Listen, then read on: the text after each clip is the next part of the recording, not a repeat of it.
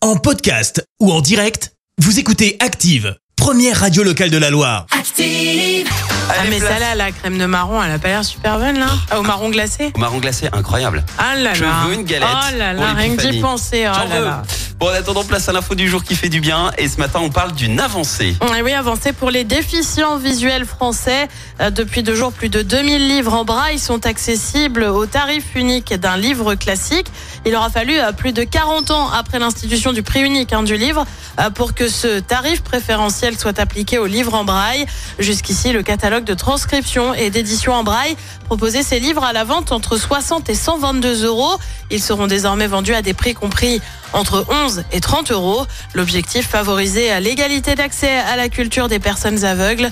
En France, entre 1,5 million et 2 millions de personnes sont déficientes visuelles. Parmi elles, environ 15% listent en braille. Eh ben, il était temps, 40 ans, pour qu'ils puissent enfin avoir accès euh, correctement au livre. Par contre, jusqu'à Non, mais 122 c'est- euros. Mais, mais c'est aberrant. Ça fait un sacré, sacré bouquin, quoi. Ah non, mais bravo, très belle avancée. Félicitations. C'était l'info du jour qui fait du bien avec IRUP, la grande école de l'alternance. Management, ESS, informatique, technologie et industrie du futur, énergie, IRUP, irup.com. Merci, vous avez écouté Active Radio, la première radio locale de la Loire. Active.